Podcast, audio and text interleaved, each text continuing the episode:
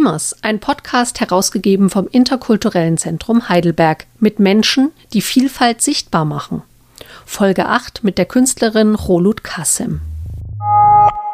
Ich bin heute zu Gast in meiner Nachbarschaft im Atelier der Künstlerin Rolut Kassem. Und ich kann es jetzt ja auch verraten, ich habe dich schon öfter mal gesehen in Kirchheim und ähm, habe dann auch gedacht, was für eine spannende Frau, äh, die möchte ich gerne mal kennenlernen, möchte auch gerne mal das Atelier kennenlernen. Und ähm, ich glaube, ich habe dich oft auf den Wegen zwischen Kirchheim und äh, deiner äh, Heimat der, He der Heidelberger Altstadt gesehen. Wie kommt es, dass du hier in Kirchheim ein Atelier hast? Hast und in der Altstadt wohnst? Ähm, ja, dazu muss man sagen, dass ich eigentlich eine Altstadtpflanze bin. Das heißt, ich bin 83 ähm, in die Altstadt gezogen. Also im Rahmen des beginnenden Studiums bin ich nach Heidelberg gekommen. Damals waren die Wohnungen halt noch ähm, erschwinglich und man wohnte in WGs zusammen. Das Ganze natürlich dann mit einer Kohleheizung, Gasheizung und so weiter und so fort. Und da lag es nahe, nachdem ich dann mehrere Fabriken, also in unterschiedlichen Fabriken hier in Heidelberg meine Ateliers hatte, ergab sich eben mal ein Atelier in Heidelberg, also direkt in der Märzgasse, nicht weit von mir entfernt. Zwei Minuten. Nach 17 Jahren wurde mir dann leider gekündigt. Und da stand dann halt ähm, die Frage im Raum, ähm, wie orientiere ich mich? Gehe ich ganz von Heidelberg weg, weil einfach ein Atelier in der Altstadt zu finden war vollkommen illusionär. Und so ergab sich das, dass ich dann über den, die Rhein-Neckar-Zeitung eine Annonce aufgegeben hatte, nachdem ich viele, viele Möglichkeiten irgendwie ähm, ein Atelier zu finden, dann angerufen wurde und dass eben hier eine alte Schnapsbrennerei, das ist nämlich hier das Atelier, dass es da noch Räume gäbe. Und ich habe die gesehen und da war die Entscheidung fiel mir gar nicht schwer, dann sofort zuzuschlagen. Ja.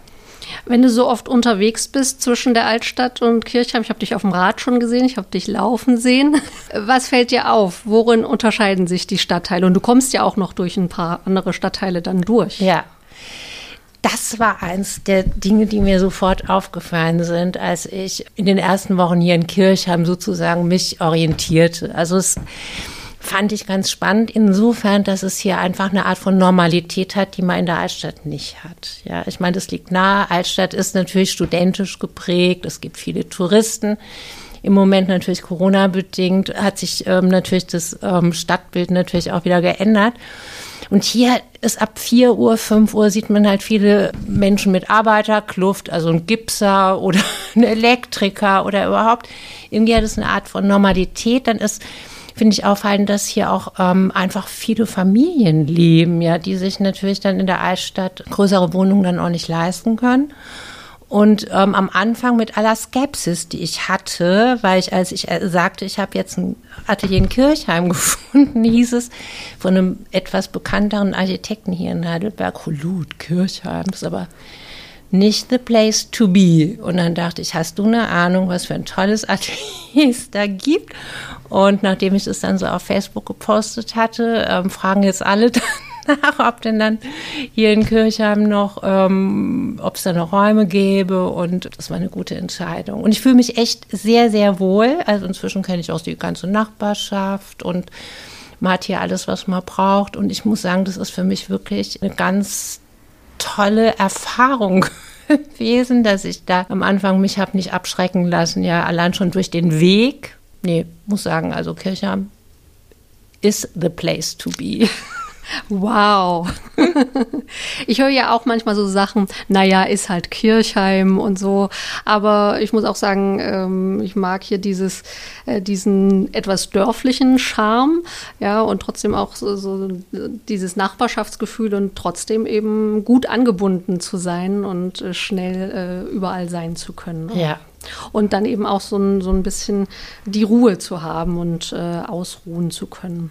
Wir sprechen noch mal über zwei ganz andere Städte äh, in der Nachbarschaft, in denen du auch viel Zeit verbracht hast, in äh, Mannheim und Firnheim. Du hast gesagt, du bist zum Studium hergekommen und hast dich dann für Heidelberg genau, entschieden. Ja. Hätte es auch Mannheim oder Firnheim sein können? Also Dazu muss man sagen, dass ich also mit drei Jahren nach Firnheim zu deutschen Pflegeeltern kam. Firnheim war für mich der Inbegriff des Spießigkeitstums, wenn man das so sagen kann.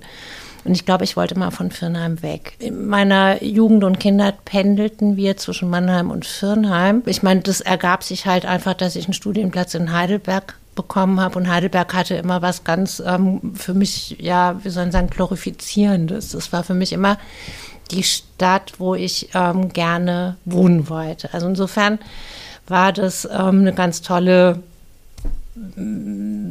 Sache, dass ich dann einfach durch mein Studium hier sein durfte. Und damals war aber auch so, dass es ähm, die Diskussion war, ob die pädagogische Hochschule, wo ich angefangen hatte zu studieren, ob die geschlossen werden sollte. Und dann hätte das bedeutet, dass ich ähm, nach Weingarten ähm, wahrscheinlich hätte ausweichen müssen. Das hat sich aber dann, Gott sei Dank, war das dann irgendwann vom Tisch. Und ja, seitdem bin ich in Heidelberg. Ich glaube, wir schätzen uns äh, glücklich, dich hier zu haben. Oh, danke. Ich, ich, darf hier in, in, deinem Atelier sitzen und äh, die letzten ähm, Kunstwerke betrachten. Äh, ich, ich, glaube, sie gehören zu der Serie Burka Hijab Nonnenschleier. Nein. Nein. Also das sind die aktuelleren Sachen und die Burka Hijab Nonnenschleier, die sind ähm, 2019 bis 20 entstanden, mhm. die dann auch ausgestellt werden sollen jetzt bei der, im Rahmen der Radialen. Und die sind während der Corona-Zeit entstanden. Und ich hatte letzte Woche noch keinen Titel dafür. Also ich fange dann immer auch an zu malen, sehr aus dem Unterbewussten. Also man sieht ja auch, das sind so kopfförmige ähm, Gebilde mit ähm, bunten Tränen. Und ich habe letzte Woche habe ich eine Weeping Pillows genannt. Ja, also weinende Kissen, was so ein bisschen auch eine Metapher ist, weil man auch in Kissen weint. Also sollte dann mhm. sozusagen auch ein bisschen wie sollen sagen, was Rätselhafteres beinhalten, weil es nicht so wirklich einen Sinn macht. Ich denke, dabei bleibt es jetzt bei dem Titel. Mhm. Ja. Wie ist es damals zu dem Titel von Burka Hijab Nonnenschleier gekommen? Da müsste ich jetzt ein bisschen ausholen, wenn ich. Gerne. ich hatte es ja vorhin schon mal so kurz angesprochen, dass ich ja in Firnheim groß geworden bin bei deutschen Pflegeeltern. Das war ähm, 1958 ja, 58, als ich ähm, in einem Firnheimer Kindergarten war.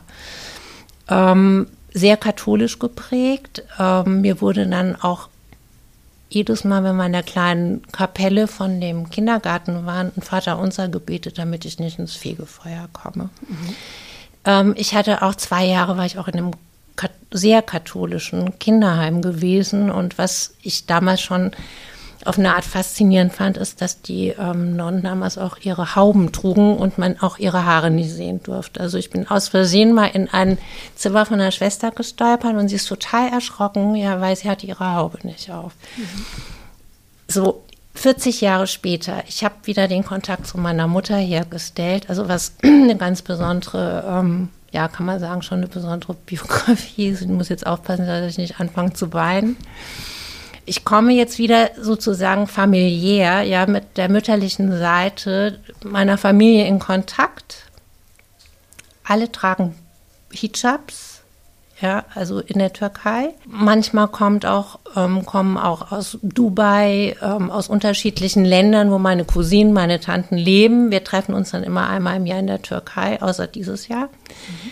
Und ähm, die tragen eben auch zum Teil ja, ähm, Hijabs und da ist es mir eben auch aufgefallen, dieses Haare verbergen. Also da dann die Situation wieder folgende war. Ich wurde dann eben auch gefragt, warum ich nicht Muslimin bin. Also sozusagen dieses Thema des Haareverbergens, des religiös nicht richtig sein, sage ich mal so in Anführungszeichen, dieses Gefühl, ähm, ich bin zwar in Ordnung, wie ich bin, ja, aber ich gehöre religiös, religiös weder zu der einen Gruppe noch zu der anderen. Das sind die Themen, die mich dann auch ähm, sehr intensiv beschäftigt haben. Und daraus ergab sich dann diese äh, Burka Hijab Nonnenschleier, was ja auch auch Humor beinhaltet. Also es ist natürlich so, dass es keinen Nonnenschleier gibt. Ja, es gibt zwar eine Burka, es gibt einen Hijab, aber in dieser Kombination beinhaltet es natürlich auch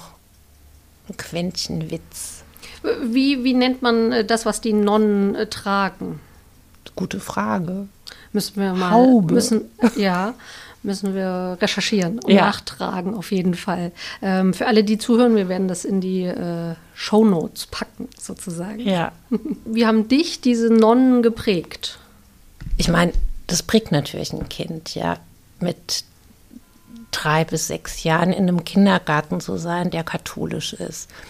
Und dazu muss man sagen, zu dem Zeitpunkt gab es auch noch nicht viele Ausländer in Firnheim. Also mein Vater hat hier in ähm, Deutschland studiert, also er hat über das Goethe-Institut einen Studienplatz bekommen hier in Deutschland. Damals gab es auch noch nicht so eine Anfeindung, muss ich sagen, also die ich auch später eigentlich nicht wirklich erlebt habe. Also ich gehöre wirklich zu denen, die nicht rassistisch ähm, angegangen wurden. Aber ich hatte immer dieses Gefühl, ich war anders. Also ich hatte zwar nicht dieses Gefühl ausge gar nicht ausge ganz im Gegenteil. Ich hatte immer so eine Art Exotenbonus gehabt ja und die Nonnen haben mich dann extra immer noch meinen Arm genommen ja damit ich dann auch ähm, als armes Heidekind nicht ins Fegefeuer komme. Und das war natürlich in mir der Wunsch katholisch getauft zu werden was dann auch mit sechs Jahren der Fall war. Also mit sechs Jahren wurde ich katholisch getauft und habe mir auch selbst noch einen Namen aussuchen dürfen.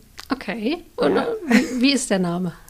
Ich wollte Gertrud heißen. Nein, ich wollte Gerda heißen, wurde auf Gertrud getauft, wurde aber dann wieder Gerda genannt. Okay, was hat deine Familie dazu gesagt?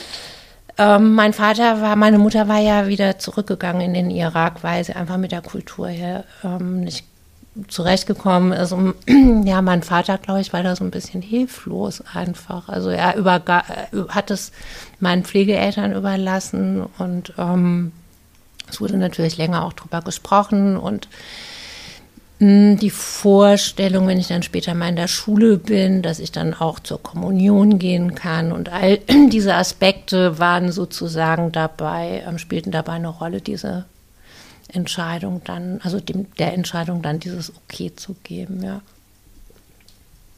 Und bist du jetzt auch äh, religiös? Nicht in dem Sinne, dass ich an eine Institution gebunden wäre.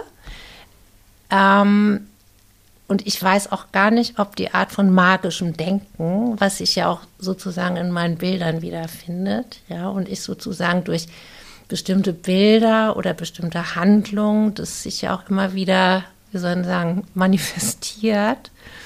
Ähm, das ist aber auch so in Phasen, wo vielleicht auch das Leben ein bisschen schwerer ist, ja, sozusagen auch der Hang zur Spiritualität immer wieder auch da ist. Ähm, am sympathischsten ist mir, glaube ich, ähm, die Form des buddhistischen Lebens. Aber man kann nicht einfach so einen Schalter umlegen und sagen, ich möchte jetzt gläubig sein, ja. Und katholisch zu leben, ja, glaube ich, das ging bei mir bis zum zwölften Lebensjahr. Auch damit, dass ich in die Kirche gegangen bin, dass ich gebeichtet habe, dass ich jeden Tag gebetet habe. Und es hatte sich dann aber auch durch die Zeit, als ich dann im Kinderheim war, verloren. Dazu muss man sagen, dass es wirklich genauso war, wie es viele, wir sollen sagen, erzählen. Es waren ruppische Schwestern, lieblose Schwestern, also zum Teil wurden wir auch geschlagen. Und es sind so Dinge, wo ich dann einfach denke, dafür habe ich, glaube ich, ganz schön viel Resilienz gehabt, um all diese Dinge für mich so zu überwinden. Und mir hat dann, glaube ich, auch das Malen viel geholfen oder dass ich damit jetzt auch das künstlerisch für mich verwerte. Ich, also es ist ganz wichtig für mich, dass ich so eine Möglichkeit habe, damit mich auseinanderzusetzen, das nochmal durchzuleben, um damit, ja, wir sollen sagen, auch heile zu werden, ja. In welchem Alter hast du angefangen zu malen? Gemalt habe ich schon immer. Also als Kind vor allen Dingen. Und das war für mich, glaube ich, das Größte, am Küchentisch zu sitzen. Draußen hat es geregnet. Ich hatte meine Buntstifte. Die Katze schnurrte vorne auf dem Sessel. Und ich guckte dann immer so in den Garten, ja, bei meinen Pflegeeltern. Wenn man dann in die Pubertät kommt, dann verliert sich, glaube ich, das Malen oder man findet ja seine eigenen Sachen nicht so großartig. Ne? Und dann kam es tatsächlich so, dass ich das, als ich 82 den Studienplatz in Heidelberg bekommen habe, ich eigentlich Sport studieren wollte, aber man hätte dafür eine Eingangsprüfung gebraucht. Und dann dachte ich, auch Kunst braucht man keine Eingangsprüfung, habe schon immer gerne gemalt. entscheide ich mich für Kunst. Und erst da ging dann für mich ein Türchen auf. Also das war schon im ersten Semester klar, dass da einfach, ähm, also ich zitiere jetzt einfach mal meinen Dozenten von damals, Frau Kassem, Sie haben ein großes Talent. Dann habe ich ja das erste Staatsexamen gemacht und war auch sehr unsicher, ob ich überhaupt ähm, in die Schule, ob ich dann überhaupt in die Schule soll und als Lehrerin arbeiten. Oder ich habe dann halt auch immer gemalt in der Zeit, ja. Und dann war auch der Plan, als Künstlerin zu, zu leben oder davon tatsächlich meinen Lebensunterhalt bestreiten zu können, lag in weiter Ferne oder ich habe überhaupt nicht drüber nachgedacht. Und das Ganze hat sich dann einfach von sich heraus selbst entwickelt. Ja, und plötzlich waren sechs Jahre rum und ich hatte die erste Ausstellung, dann kam die erste Galeristin. Also es ist praktisch so ein Weg gewesen, den ich nicht geplant hatte. Mhm. Und dann gab es aber auch irgendwie nicht wirklich wieder so ein Zurück. Und jetzt bin ich auch ganz froh und dankbar, dass ich mich dafür so entschieden habe. Ab einem bestimmten Punkt hatte ich dann die feste Entscheidung getroffen und dachte, ja, jetzt melde ich mich an bei der Künstlersozialkasse und ähm, die Identität als Künstlerin muss man sich aber immer wieder erarbeiten. Mhm. Ja. Mhm. Du sagst, du hattest dann deine erste Ausstellung. Was war denn die erste Ausstellung? Naja, gut, die waren im, die waren im Friseurladen. Ja, weil ich hatte dann schon immer von Anfang an immer ein gutes Feedback. Und dann gab es den Herrn Gerke, der damalige Direktor von der, ähm, von, vom Heidelberger Kunstverein, der durch Zufall meine Sachen gesehen hatte. Also die ersten, die erste Serie Schutzlinge. Davon gab es, weiß ich nicht, glaube so um die 100 Arbeiten. Und die hat der Herr Gerke gesehen und fand die so beeindruckend, dass er von sich selbst aus ganz spontan sagte, Frau Kassen, ich könnte mir sehr gut vorstellen, dass wir damit eine Ausstellung machen. Und das konnte ich gar nicht glauben. Also, dass ich praktisch von null auf in den Kunstverein Heidelberg sozusagen eine Ausstellung haben durfte. Und dann ergab sich das. Dann kam die nächste, dann kam eine Galeristin auf mich zu und sagte, Frau Kassen, ich finde Ihre Sachen ganz interessant. Könnten Sie sich vorstellen, bei mir eine Ausstellung zu machen? Und dann kam ein Ehepaar, das ist die Familie Bergemann, die schon zu einem Zeitpunkt gekauft hatte, als ähm, jetzt noch keine erwähnenswerten Ausstellungen gemacht waren. Hatte mir dann angeboten, mir einen Katalog vorzufinanzieren und dann fing es an, ja, von sich selber aus in eine Richtung zu galoppieren, wo ich, ja, wie gesagt, dann irgendwann die Entscheidung getroffen hatte und dachte, warum nicht? Und inzwischen ist es ja sogar so, dass äh, du in einer Ausstellung, das muss man vielleicht nochmal genau erklären, also äh, dass eine Ausstellung des Bundes, äh, du da vertreten bist, ist das so? Nee, das war eine Förderung. Okay. Drei Jahre, ja, über das Bundespräsidialamt. Das genau. ist ja irgendwie auf dich aufmerksam geworden, offensichtlich. Ja. Wie lief das denn? Das lief folgendermaßen. Ähm, es gibt hier das Landratsamt.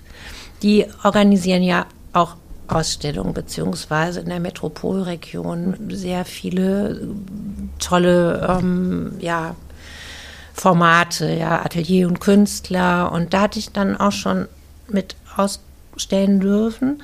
Dann ist ähm, das Regierungspräsidium Karlsruhe auf mich aufmerksam geworden. Und so ergab sich das. Dann wurde ich also vom Landratsamt und vom Regierungspräsidium Karlsruhe vorgeschlagen. Ja, und dann habe ich diese Förderung bekommen für drei Jahre. Hm. Ja. Wenn du jetzt den Werdegang von anderen jungen Künstlern, die jetzt gerade so anfangen, mitverfolgst, hast du den Eindruck, ähm, für die ist es leicht oder ist es, äh, wie schwer ist da so der Einstieg ins, mhm. äh, ins KünstlerInnen-Dasein?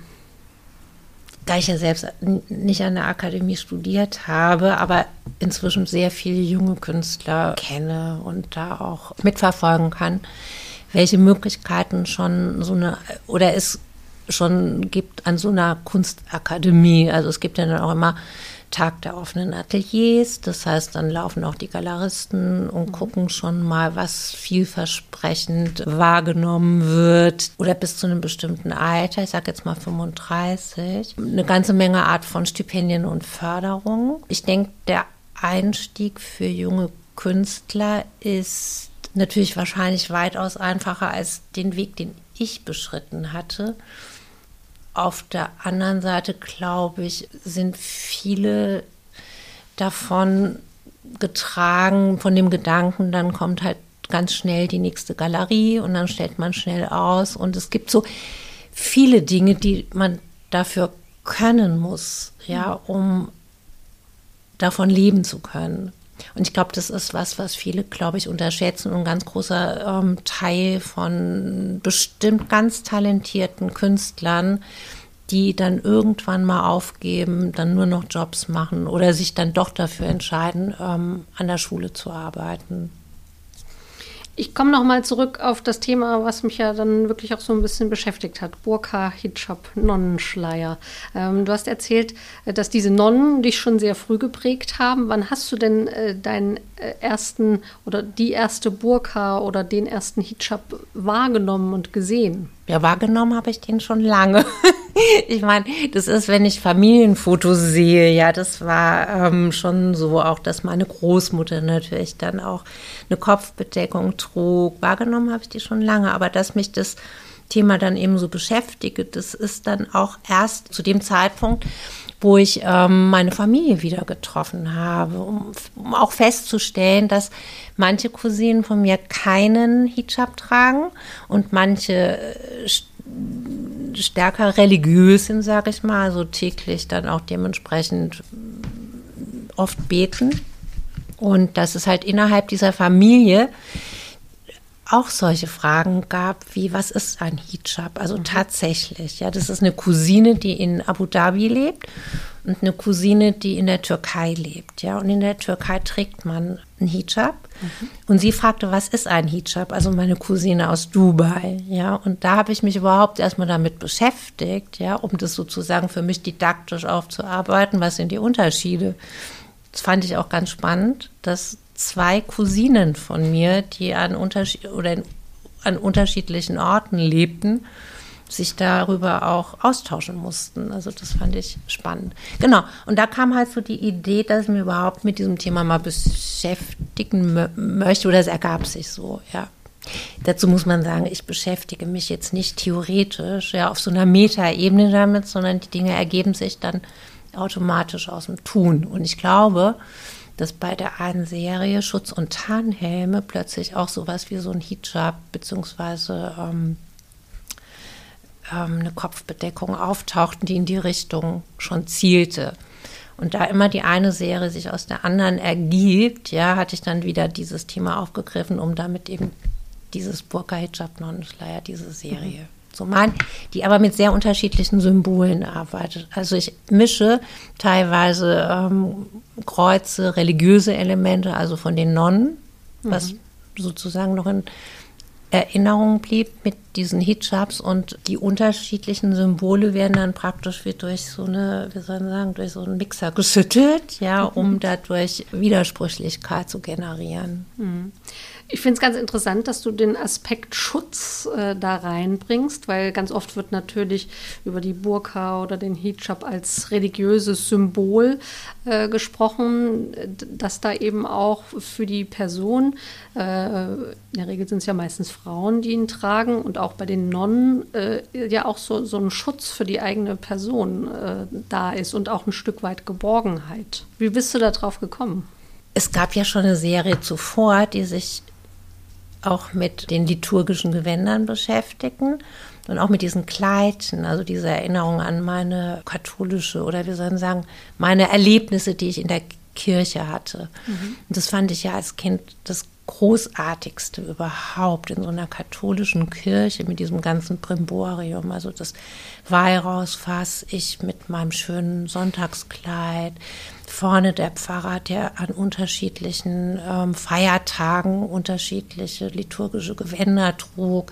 Mal war es grün, mal war es violett, mal war es, weiß ich nicht, weiß. An Ostern weiß es nicht mehr genau. Insofern war ja dieses Moment in der Kirche zu sein, bedeutete für mich immer Geborgenheit. Also mhm. es war ein Schutz, da konnte mir nichts passieren. Kleidung an, als solches bedeutet ja Schutz. Ja, das mhm. schützt uns vor Kälte, es schützt uns vor Plicken, es kann wie so eine Art tragbares Versteck sein. Das beinhaltet ja sozusagen auch immer diesen Aspekt von Schutz. Und meine Serien behandeln ja sozusagen immer eine Art von, ist ja immer der Körper auch mhm. mit gemeint, ja, durch die Kleidung, durch die Schutz- und Tarnhelme, die ich mir auf den Kopf setze, durch die Burka, Hijab, Nonnenschleier, die am Körper getragen werden. Es hat ja immer was mit dem Körper zu tun und mit der Art von Schutz. Und ähm, so mhm. ergab sich das wir nennen hier immer zwei Begriffe. Ich habe mir noch mal rausgesucht. Ich weiß nicht, ich habe irgendwie recherchiert und ähm, ist dann aufgefallen, es gibt noch ein paar mehr Äquivalente zur Burka oder zum Hijab. Die Shaila, den Al-Amira, den Chima und den Chadur. Okay. Auch noch. Ja. Also ich denke, wir sprechen ja zu einer Zielgruppe, denen das allen was sagt. Und deshalb finde ich das auch ganz interessant, äh, wenn wir es vielleicht auch mal nennen und äh, nicht nur bei den beiden verbleiben. Was macht für dich heute Geborgenheit aus, wo du ja nicht mehr in die Kirche gehst und, und den vielleicht nicht mehr durch, durch, durch diese Kleidung oder durch diese Traditionen hast? Ja, ich meine, man das, wenn ich das so spontan beantworten möchte, könnt ihr sagen, mein Atelier ist mein Schutzraum. Mhm. Ja, mein Atelier ist mein Schutzraum, meine Freunde sind meine Schutzschilder oder meine ähm, den Schutz, den ich mir zum Teil auch selber gebe und dann eben in den Momenten, wo ich dann auch, wenn es auch mal wieder Phasen gibt, wo ich mh, seelisch etwas schwerer bin, glaube ich, ist schon auch manchmal auch mal ein Gebet, was ich mhm. ähm, an eine Art von höherer Macht schicke. Also nicht institutionell gebunden, nicht an einen bestimmten Gott, sondern einfach sozusagen diesen Wunsch ins Universum. Mhm. Das hatte ich als Kind schon immer. Also eine Art auch von magischem Denken. Wenn ich diese Handlung tue, dann passiert das Gute. Ja. Mhm. Ich finde es ganz interessant, dass wir ähm, über diesen Aspekt äh, heute sprechen, weil es ist ja im Moment so eine Zeit, wo man das Gefühl hat, man muss sich ganz viel schützen. Ähm, und das macht natürlich auch was mit einem. Und äh, da finde ich auch diese, diese Maske, die wir tragen, ähm, da sagen ja viele, in der Schule kann so diese Nähe nicht mehr ähm, nicht mehr hergestellt werden. Ja. Und dann habe ich auch so, so den Eindruck, bei den Nonnen, die, die so ein, ein Gewand äh, tragen und die die Haare verdecken, da ist auch immer nur so ein Ausschnitt zu sehen vom Gesicht. Ja. Ähm, und, und sonst könnten eben all diese Aspekte, die man sonst sehen könnte, vielleicht auch noch Nähe herstellen. Und äh, mit der Maske wird eben dieser Ausschnitt immer kleiner und im Moment ja wirklich meistens auf die Augen reduziert. Wird dich diese Zeit irgendwie so beeindrucken, dass du sie auch zu Papier bringst? Ähm, kann ich so nie sagen, weil ich ja nicht plane. Ja, das ja. sind immer Dinge, die manchmal auch ähm, weitaus später ähm, ihre, ihren Ausdruck finden oder sich äh, manifestieren in irgendeiner Arbeit. Also was mir fehlt, ist im Moment auch eine Art von Körperlichkeit. Also mhm. Freunde. Mhm einfach so in den Arm zu nehmen und ähm, selbstverständlich einfach Freunde einladen zu können, zu kochen. Das sind die Dinge, die im Moment, also glaube ich, für alle ein ganz großes Defizit bedeuten. Im Moment bewege ich mich ja noch in dieser Serie von diesen Weeping Pillows. Und ich dachte, das mache ich jetzt auch mal so lange, bis die Pandemie vorbei ist. Weil irgendwie dachten wir wahrscheinlich auch alle, dass es nicht so lange dauert wie jetzt. Ja. Es hieß ja dann auch immer sozusagen, ja, wenn erstmal, wenn wir erstmal den ersten Lockdown überstanden hat, dann wird es besser. Und dann im Herbst dann wiederum, okay, gut, wenn dann erstmal ähm, die Impfung losgeht. Und ich glaube, wir sind alle im Moment einfach so erschöpft. Und das ist, ähm, hatte ich ja vorhin dir schon erzählt, habe ich angefangen, Vasen zu sammeln. Bin gespannt, was sich daraus ergibt. Möchte mich aber auch jetzt auch für eine Sache bewerben, weil ich ein Projekt plane wo ich einfach auch ähm, Künstlerkollegen fragen möchte, wie sie mit dieser Zeit umgegangen sind. Also ob das mhm. eine Form von Video gibt, ob das ähm, kombiniert wird mit eigenen Bildern, die ich noch male. Das wird sich zeigen. Mhm. Ja. Wenn wir schon über die nächsten Projekte sprechen, ich, ja, welche Ausstellungen stehen jetzt als nächstes bevor? Ja, also, also jetzt bin ich gerade dabei, die Radiale, das ist ähm, Kunst im Kreis, die wird am 9. und am 25. virtuell eröffnet. Mhm. Und dann gibt es noch das Tandem Art Space, das ist von einer ähm, sehr engagierten Frau, Christina Nann, die das seit einem Jahr macht. Und da wird es eine Ausstellung geben am 13. Mai, ist, glaube ich, die Eröffnung unter dem Titel Healing. Klingt sehr spannend. Wo werden denn die radiale Kunstwerke, werden die vor allen Dingen im äh, digitalen Raum zu sehen sein oder kann man die auch irgendwo anschauen gehen? Ja, erstmal digital wird geöffnet, auch absolutes Neuland für das Landratsamt. Mhm. Also die Ausstellung selbst ist, glaube ich, bis 16. Juni ist die mhm. geplant mit der großen Hoffnung verknüpft, ja, dass man die dann auch analog sehen kann, was ich sehr, sehr hoffe. Weil ich zeige eine ähm, Fotoprojektion von vielen Bildern, also Fotos aus meiner Kindheit, auch vom Kindergarten, von meinen mhm. Pflegeeltern, von den Nonnen, von meinen Tanten mit ihren Hijabs. Mhm. Genau, diese Mischung. Dann sind auch viele Fotos von meinem Bruder dabei, der im indischen Ashram mhm. lange gelebt hat in Indien. Also man sieht, es ist auch inner, innerfamiliär sozusagen auch immer das, also für mich das Thema gewesen, wie findet jemand zu einer Religion oder nicht, wie findet man zu einer Religion, sondern wie unterschiedlich innerhalb einer Familie, einer Familie eben ähm, religiöse Identitäten ähm, mhm. vorhanden sind, ja. Vielleicht noch eine Frage, die mich interessiert. Hast du die, die Gründung des interkulturellen Zentrums verfolgt und hast du mit dem interkulturellen Zentrum auch manchmal was zu tun? Ich habe das ähm, damals im Landfried, habe ich das ähm, mitbekommen. Bei der einen oder anderen Veranstaltung war ich auch. Ganz fantastisch, finde ich. Also ein ganz, ganz großes Los an den Grafiker. Ich finde die Plakate immer super toll gemacht. Also insofern ist es schon das eine oder andere Plakat gewesen, was ich mhm. so toll fand, dass ich dann auch zur Veranstaltung gegangen bin und habe es nicht bereut. Also es war ein herrlicher Abend gewesen. Aber da hat ja das Plakat genau das erfüllt, äh, was es möchte. Ja, genau. Nee, nee, großes Lob an die Plakate auch immer, ja. Ja gut, dann würde ich sagen, sehr interessant, äh, dass ich hier sein durfte und vielen Dank für deine Zeit. Ja, na, das hat mir ganz große Freude gemacht und ich freue mich natürlich, dass, dass, dass ich da so einen kleinen Beitrag leisten konnte und ähm, bin gespannt. Ja. Das war die achte Folge von Dreamers, ein Podcast herausgegeben vom Interkulturellen Zentrum Heidelberg. Fragen, Feedback und Anregungen könnt ihr gerne per E-Mail an iz.heidelberg.de schicken. Ihr könnt Dreamers kostenlos abonnieren, wo es Podcasts gibt. Und wenn euch die Folge gefällt, lasst gerne eine Bewertung da oder erzählt euren Freunden von Dreamers. Moderation und Podcastproduktion Jana Stahl.